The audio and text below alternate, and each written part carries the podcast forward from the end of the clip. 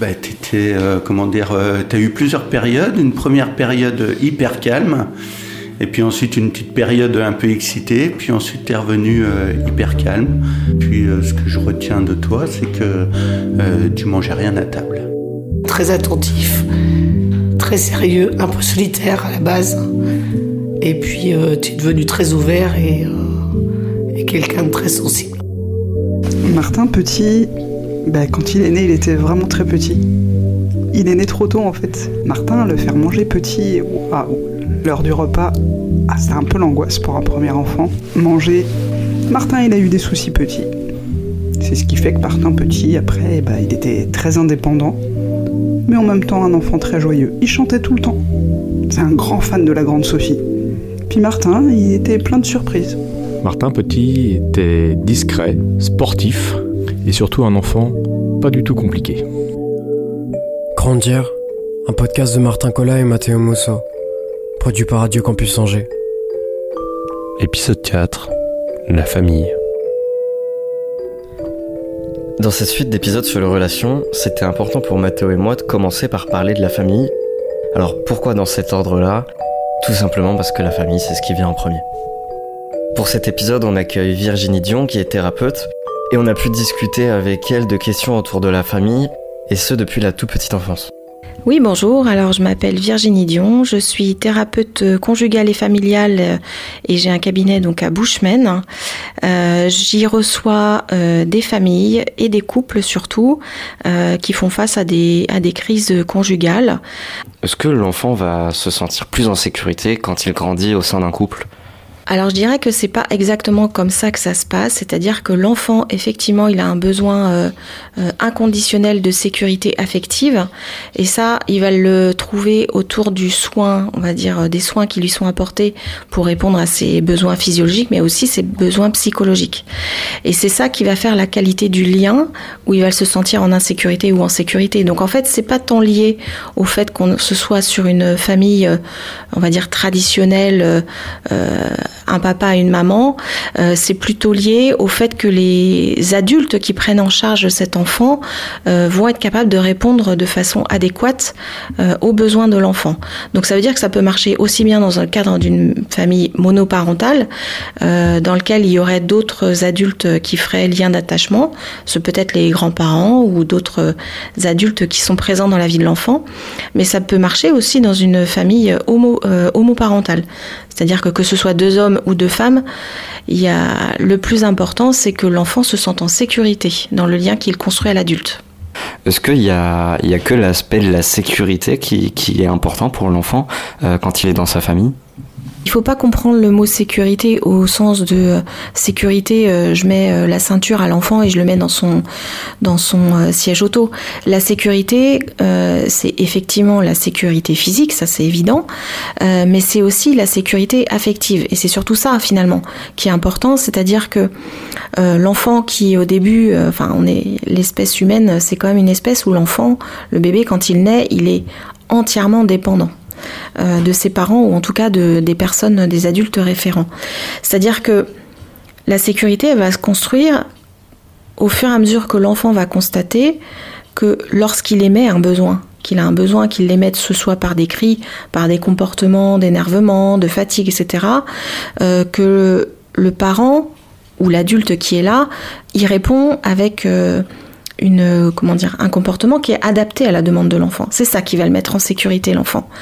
Et donc c'est aussi bien la sécurité euh, on va dire émotionnelle, c'est-à-dire que un enfant qui se met à pleurer, qui n'a pas d'autre moyen d'expression pour faire comprendre aux adultes qu'il y a un inconfort, s'il sent que l'adulte est lui-même dans l'inconfort parce qu'il ne sait pas gérer ou qu'il ne comprend pas ce qu'il y a derrière les pleurs, l'adulte va s'angoisser. Et en fait, par répercussion, l'enfant va sentir que bah, finalement le message n'est pas suffisamment bien passé et que est-ce que je peux vraiment compter sur l'adulte? Et donc c'est ça qui je joue dans la sécurité. Donc c'est là où il y a vraiment le lien le plus important.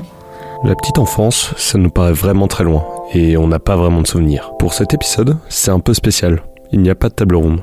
On se retrouve avec Martin pour un échange autour de la famille, en commençant par nos rations et souvenirs entre frères et sœurs. Oui, je peux te présenter ma famille si tu veux.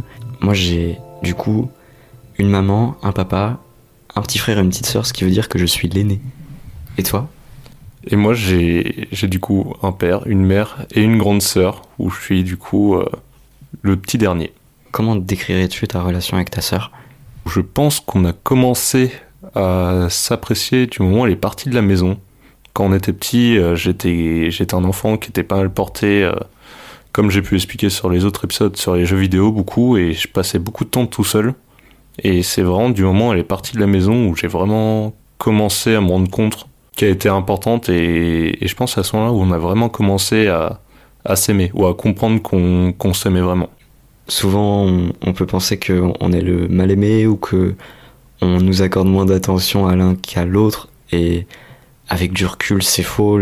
Enfin en tout cas mes parents euh, nous donnent à chacun euh, la même attention. Ils nous donnent tous autant c'est juste qu'il y a des différences qui sont liées à l'âge.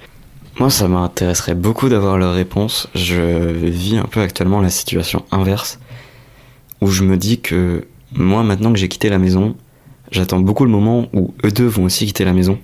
Et vraiment, j'ai un peu hâte que qu'ils grandissent eux aussi pour que euh, nos parents nous ont toujours euh, dit cette phrase entre frères et sœurs on s'aime, tu vois.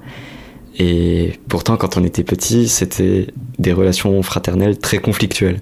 Du coup, comment je décrirais ma relation avec mon frère et ma sœur? Je la décrirais comme grandissante.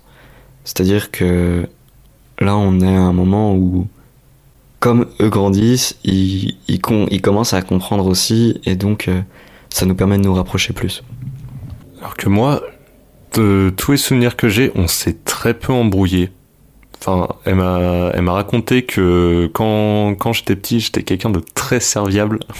C'est-à-dire que des fois, elle me demandait d'aller chercher genre euh, un verre, un verre d'eau, de grenadine, un truc comme ça, et j'y allais genre sans jamais rien dire. Et c'est mes parents qui faisaient mais tu te fous de sa gueule là. Il, il va, euh, enfin, il va toujours chercher un truc. T'es, enfin, c'est pas ton chien. Puis, puis moi, je, je me posais pas de questions en fait. Avec ma sœur, on on se répartissait euh, nos temps d'écran. On passait beaucoup de temps euh, devant la télé parce que notre notre mère l'été aimait pas nous voir de sortie un peu à droite à gauche, donc on restait très souvent chez nous. Et ma sœur me dit, bah toi comme tu te lèves tôt le matin, tu prends la télé le matin et moi je la prends l'après-midi. Sauf qu'il y a plus d'heures l'après-midi que le matin pour regarder la télé. Et le jour où je me suis rendu compte de ça euh, et que je lui ai dit, bah, elle m'a fait euh, Ouais, mais on a toujours fait comme ça, donc euh, on va continuer comme ça. Donc j'avais pas trop le choix. Elle a un peu pris à cœur ce, ce rôle de, de, grande sœur en mode je suis l'aîné, respecte-moi. C'est vrai qu'avec du recul, il y avait pas mal de problèmes de partage en fait. je crois qu'on avait beaucoup de mal à partager, que ce soit le mercredi quand on rentrait des cours et qu'il fallait se partager les tâches ménagères, que ce soit nettoyer la table, euh, passer l'aspirateur, vider le lave-vaisselle, mais aussi le partage dans les jeux. Euh, typiquement, nous aussi, on avait une console et et je sais pas, que ce soit euh, période lycée où ça tryhardait Fortnite ou juste avant en collège, c'était plus FIFA, tu vois, ou, ou même la Wii encore avant. Et ben, on définissait pas vraiment de créneau et on jouait pas tout le temps ensemble parce que je, crois on avait deux manettes mais comme on jouait en ligne en ligne ça te permettait pas. D'ailleurs euh, les créateurs de jeux il va peut-être falloir penser un moment à, à faire en sorte qu'on puisse jouer à plusieurs sur une console à des jeux en ligne sans que ça crée de soucis à la maison. Mais je sais que c'était ouais ça, ça, pouvait être pas mal conflictuel en mode euh, ça fait trois heures que t'es dans la salle de jeu Paulin lâche cette manette ça y est. Est-ce que t'as peur d'être un mauvais frère ou un mauvais fils? J'ai pas peur d'être un mauvais frère. Peur d'être un mauvais fils Je sais pas. Parce que il y a beaucoup de choses que j'ai faites et que j'ai pas dit à mes parents. Euh, notamment euh, au niveau de mes, amitiés. Et je suis quelqu'un de très réservé et on sait pas forcément ce que je pense, dans ma famille en tout cas. Et du coup, je m'ouvre peut-être pas assez à eux. Mais je pense que c'est un peu comme ça qu'on fonctionne entre nous.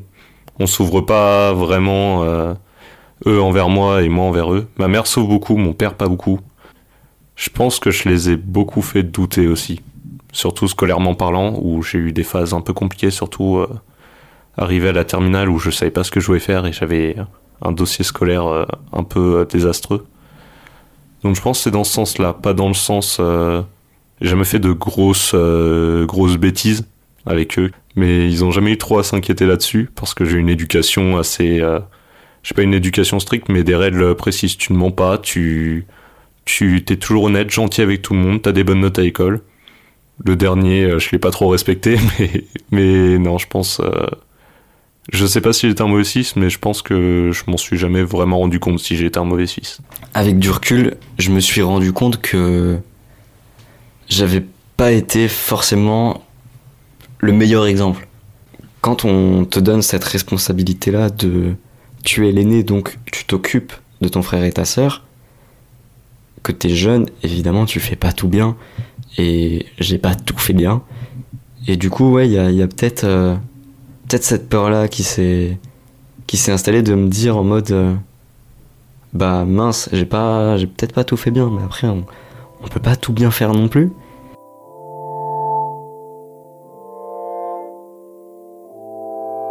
Communiquer avec ses parents, c'est souvent difficile. Pendant l'adolescence, on peut appréhender leurs réactions et on ne sait pas vraiment comment leur parler. Du moins, c'est le sentiment qu'on a ressenti avec Martin. On se dit qu'ils ne peuvent pas comprendre ce qu'on vit en oubliant parfois qu'ils ont eu notre âge. J'ai l'impression que là, je suis en train de faire un podcast où ils apprennent à me découvrir. Je suis sûr que là, en m'écoutant, ils, ils apprennent des choses qui... Ils n'étaient pas forcément au courant de tout, j'imagine, et peut-être qu'aussi ils comprennent pas pourquoi. Pour moi, c'est plus facile de parler derrière un micro alors que c'est un exercice qui est pas simple, de d'être super à l'aise à l'oral devant euh, un public, que ce soit en amphithéâtre, euh, que ce soit à leur mariage où j'ai chanté devant toute l'église, et alors que avec eux, j'ai parfois beaucoup de mal à parler, euh, que ce soit mes parents, même ma mamie, euh, elle m'avait dit avant les vacances en mode euh, de toute façon euh, Martin il nous dit rien. Alors que alors que c'est faux c'est juste que j'y arrive pas. Je sais pas comment faire genre vraiment c'est et c'est même pas leur faute. J'aimerais que ce soit simple et typiquement quand cet épisode va sortir ce sera beaucoup plus simple naturellement, je ne sais pas pourquoi. Même, je vais sûrement avoir la discussion avec eux ce week-end, je vais peut-être leur en parler, et je sais que ce projet va m'aider à avoir une bien meilleure relation, que ce soit avec mes parents, avec ma mamie, si elle l'écoute, euh, mes autres grands-parents, même si c'est plus simple de parler à ses grands-parents qu'à ses parents, et plus simple de parler à ses frères et sœurs qu'à ses parents aussi. Et ouais, ju- juste ça en mode... euh, J'aimerais que ce soit facile, mais ça ne l'est pas. Genre sur, ce, sur le fait de pas savoir parler à nos parents, je pense qu'on a les mêmes parcours. J'ai fait beaucoup de choses qu'ils ne savent pas. Ça, au niveau... Quand j'ai commencé à vraiment avoir des potes, à vraiment traîner avec eux, sortir dehors. Déjà, ma, ma mère est quelqu'un de très paniqué par le fait... euh, faut toujours qu'elle sache où on est. Peu importe ce qui se passe, peu importe euh, ce qu'on fait et tout. Faut toujours qu'elle sache où on est et qu'est-ce qu'on fait. Sauf que quand tu commences à sortir avec tes potes, tu peux pas tout raconter de là où t'es. Du coup, euh, du coup, j'avais le droit au discours avant, avant chaque euh, les premières soirées. Première soirée, euh, tu ne bois pas d'alcool, tu ne fumes pas, tu ne prends pas de drogue. Bien évidemment, maman, tu t'en doutes, je buvais à ces soirées-là. Mais ouais, c'est beaucoup de trucs comme ça que j'ai pas su leur dire et que j'aurais peut-être dû leur dire. Mais en ce moment, je suis en train de m'améliorer là-dessus. Déjà en faisant un podcast, euh, ils écoutent chaque épisode que qu'on sort tous les deux. Et à chaque fois, j'ai le droit à un petit retour. Et de eux qui me disent euh, Ouais, il est vraiment super ton épisode. Par contre, comment ça euh, Je t'habillais mal? C'est des trucs comme ça, tu vois. Et ça me permet un peu plus de m'ouvrir à eux là-dessus. Surtout récemment, il m'est arrivé des trucs pas très cool dans ma vie et je me suis senti pour me, pour me sortir un peu de ça, je me, je me sentais obligé de leur en parler. Et euh, j'ai pu avoir euh, quelque chose que j'avais pas eu, euh, enfin que j'ai jamais eu, c'est-à-dire une vraie discussion avec mon père. Ça, c'est un, vrai problème, je pense, quand, quand t'as un garçon, d'avoir une vraie discussion avec ton père sur des sujets sérieux. De retour avec Virginie Dion, thérapeute. Alors c'est difficile de vous répondre sans savoir euh, quels sont les sujets qui sont difficiles pour vous à évoquer avec vos parents. Euh, néanmoins, je dirais que vous en êtes à un stade euh, où vous êtes en train de passer de l'adolescence plus plus au stade adulte. et donc ça, ça nécessite pour n'importe qui, finalement, pour répondre à votre question, de se dissocier et de, de faire la part des choses par rapport au modèle éducatif qui vous a été donné. Du coup, ça veut dire que vous remettez aussi en question, en fait, finalement, les valeurs euh, euh, fondamentales de vos parents pour faire, pour qu'elles soient vôtres ou pas. C'est-à-dire que c'est à ce moment-là que vous allez pouvoir faire vos propres choix. Euh, et c'est dans ce cadre-là que parfois la communication est difficile. C'est-à-dire que jusqu'à un certain âge, l'enfant va adhérer de façon assez naturel à tout ce que le parent va lui amener en termes de valeurs, en termes de modèle éducatif, en termes de modèle relationnel, euh, de modèle de développement aussi euh, économique, hein, l'environnement qui dans lequel l'enfant évolue. Et puis à un certain moment, euh, cet enfant, et donc notamment lors des études aussi, hein, donc c'est plutôt l'adolescent, déjà géographiquement, il va s'éloigner des parents, c'est-à-dire il va quitter un peu le nid, il va faire d'autres expériences, d'autres rencontres, donc il va être confronté à des nouvelles valeurs. Et c'est là où il va y avoir une sorte de prise de recul, euh, prise de conscience peut-être de quelles sont les valeurs que je veux faire miennes. Donc l'enfant, lui, il a changé de posture, mais les parents, eux, ils n'ont pas changé de posture, ils sont toujours dans leur environnement familial qu'ils ont connu jusqu'à présent. Et donc c'est là où il peut y avoir un écart finalement euh, entre euh, la façon dont l'enfant, jeune adulte, va voir la vie et qui peut être discordante avec la façon euh, dont il a vu la vie jusque-là, qui était au travers des yeux de ses parents finalement. Donc en fait, l'enfant, comme il a quitté la maison, maintenant s'il rentre chez lui, il va plus forcément se sentir chez toi parce qu'il est confronté à de nouvelles valeurs. Alors, j'irai pas jusqu'à dire qu'il va plus se sentir chez lui, parce que en fait, quand bien même euh, l'adulte, enfin le jeune adulte remet en question les valeurs fondamentales qui lui ont été euh, inculquées et les notions d'éducation, il reste quand même un socle qui est quand même très présent. Donc c'est un petit peu plus compliqué que ça. C'est-à-dire que euh, vous, vous sentez certainement encore tout à fait chez vous, au sens littéral du terme, et pour autant, il y a certains certains sujets sur lesquels vous sentez en, en différence.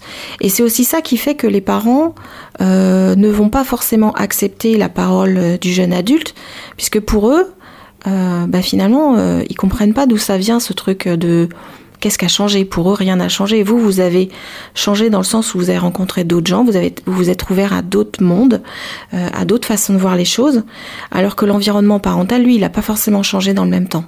Est-ce que c'est lié à, la question de est-ce qu'on veut devenir comme nos parents?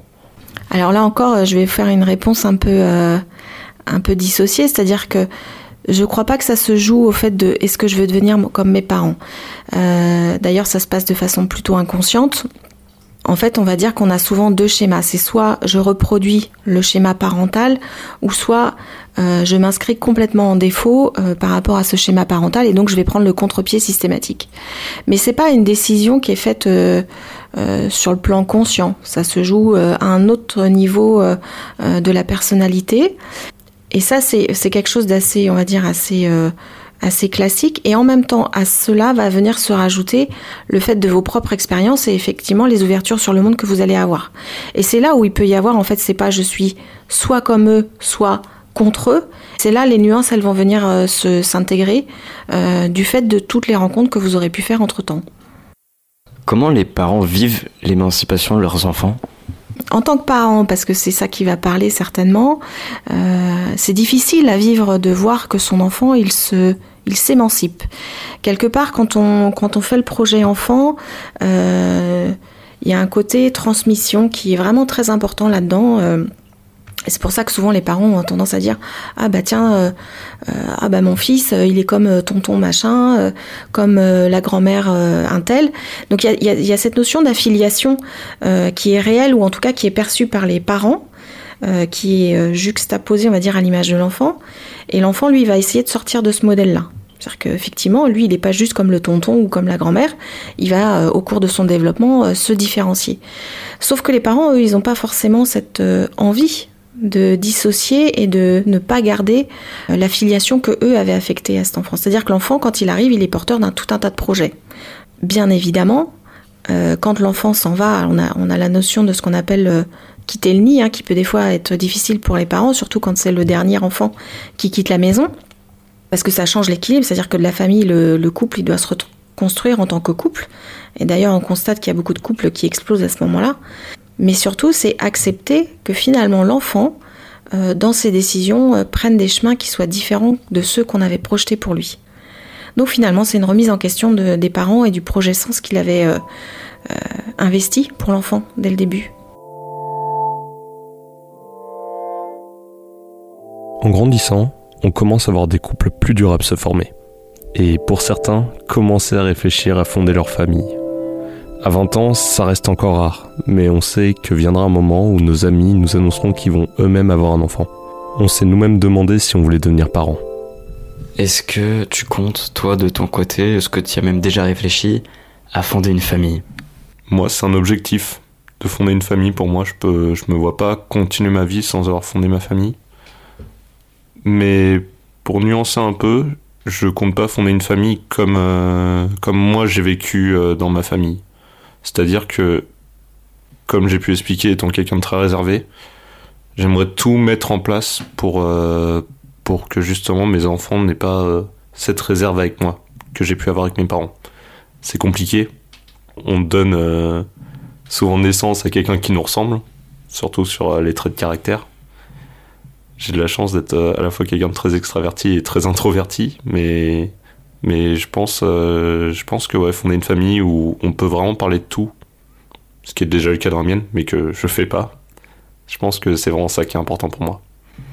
Moi, je pense que actuellement c'est trop tôt pour y penser.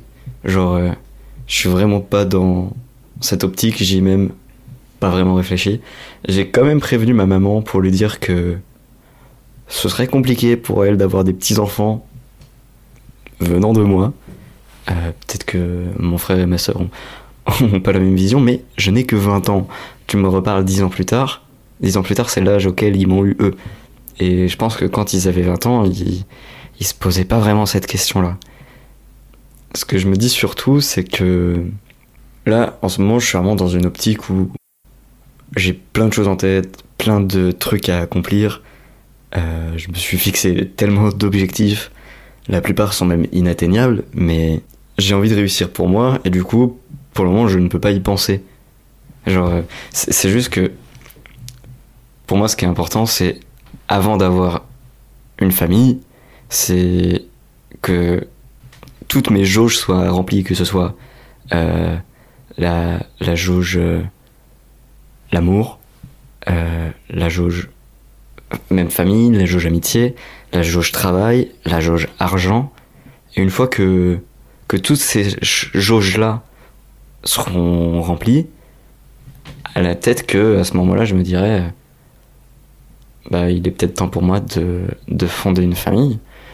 Je sais pas si c'est l'objectif d'une vie de la donner, mais pour le moment, je, je ne peux même pas y réfléchir. C'est, ça me paraît trop lointain pour pouvoir y réfléchir. Pour, euh, pour le moment, je, je construis ma propre vie avant de pouvoir la donner à quelqu'un. Et si jamais on devient parent, nous aussi on fera des erreurs. Alors oui, ça c'est sûr, ça c'est sûr. Et quand bien même vous y prendriez, euh, j'ai envie de dire, toutes les, vous prendriez toutes les précautions possibles, euh, vous ferez forcément des erreurs et j'ai envie de dire c'est aussi l'erreur qui fait progresser les, choses. C'est-à-dire que comme un enfant, quand il apprend à faire du vélo, ben, au début, on lui met des petites roulettes, et puis au moment où on enlève les petites roulettes, ben, il va se trouver des fois en déséquilibre, voire même tomber, mais c'est aussi comme ça qu'il apprend. Être parent, c'est un peu pareil. Il faut s'enlever de l'esprit qu'on peut faire euh, une parentalité parfaite. Ça n'existe pas. Et d'ailleurs, ce serait, je pense, assez insécurisant pour l'enfant. Euh, au titre de mon expérience professionnelle, je vois régulièrement des parents qui se trouvent dans cette, dans cette posture-là. C'est-à-dire que euh, actuellement, on est, euh, il faut être bienveillant tout le temps, euh, euh il faut pas être euh, trop sévère, il ne faut pas disputer l'enfant, etc., etc. On a une espèce d'image là dans la société qui fait que le parent qui donnerait une punition, c'est un mauvais parent, c'est un parent maltraitant. ce qui se passe dans les cabinets, c'est que ces parents-là qui ont voulu euh, à tout prix préserver l'enfant pour des bonnes raisons, hein, pour, euh, euh, justement ne pas rentrer en conflit avec lui, pour lui expliquer les choses. souvent, c'est des parents qui viennent me trouver après, qui sont juste débordés, qui sont en burn-out parental, parce qu'en fait, l'enfant, il a besoin de limites. Il a besoin de limites, il a besoin de cadres. Je, il n'est pas question de violence là-dedans, il est question de euh, accompagner en sécurité l'enfant à faire ses propres expériences.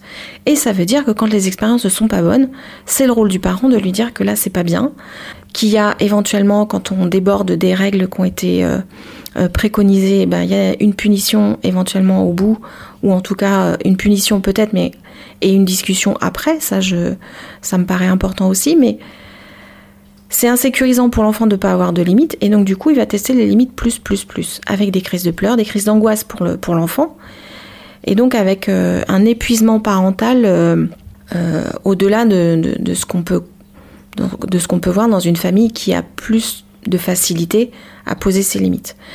Donc je dirais que on peut pas être un parent parfait et que justement à vouloir être un parent parfait dans le sens de ne pas contraindre, éviter euh, de donner trop de règles, éviter d'être trop autoritaire dans le sens euh, euh, péjoratif du terme, bah, c'est aussi un piège finalement. Et pour l'enfant et pour le parent.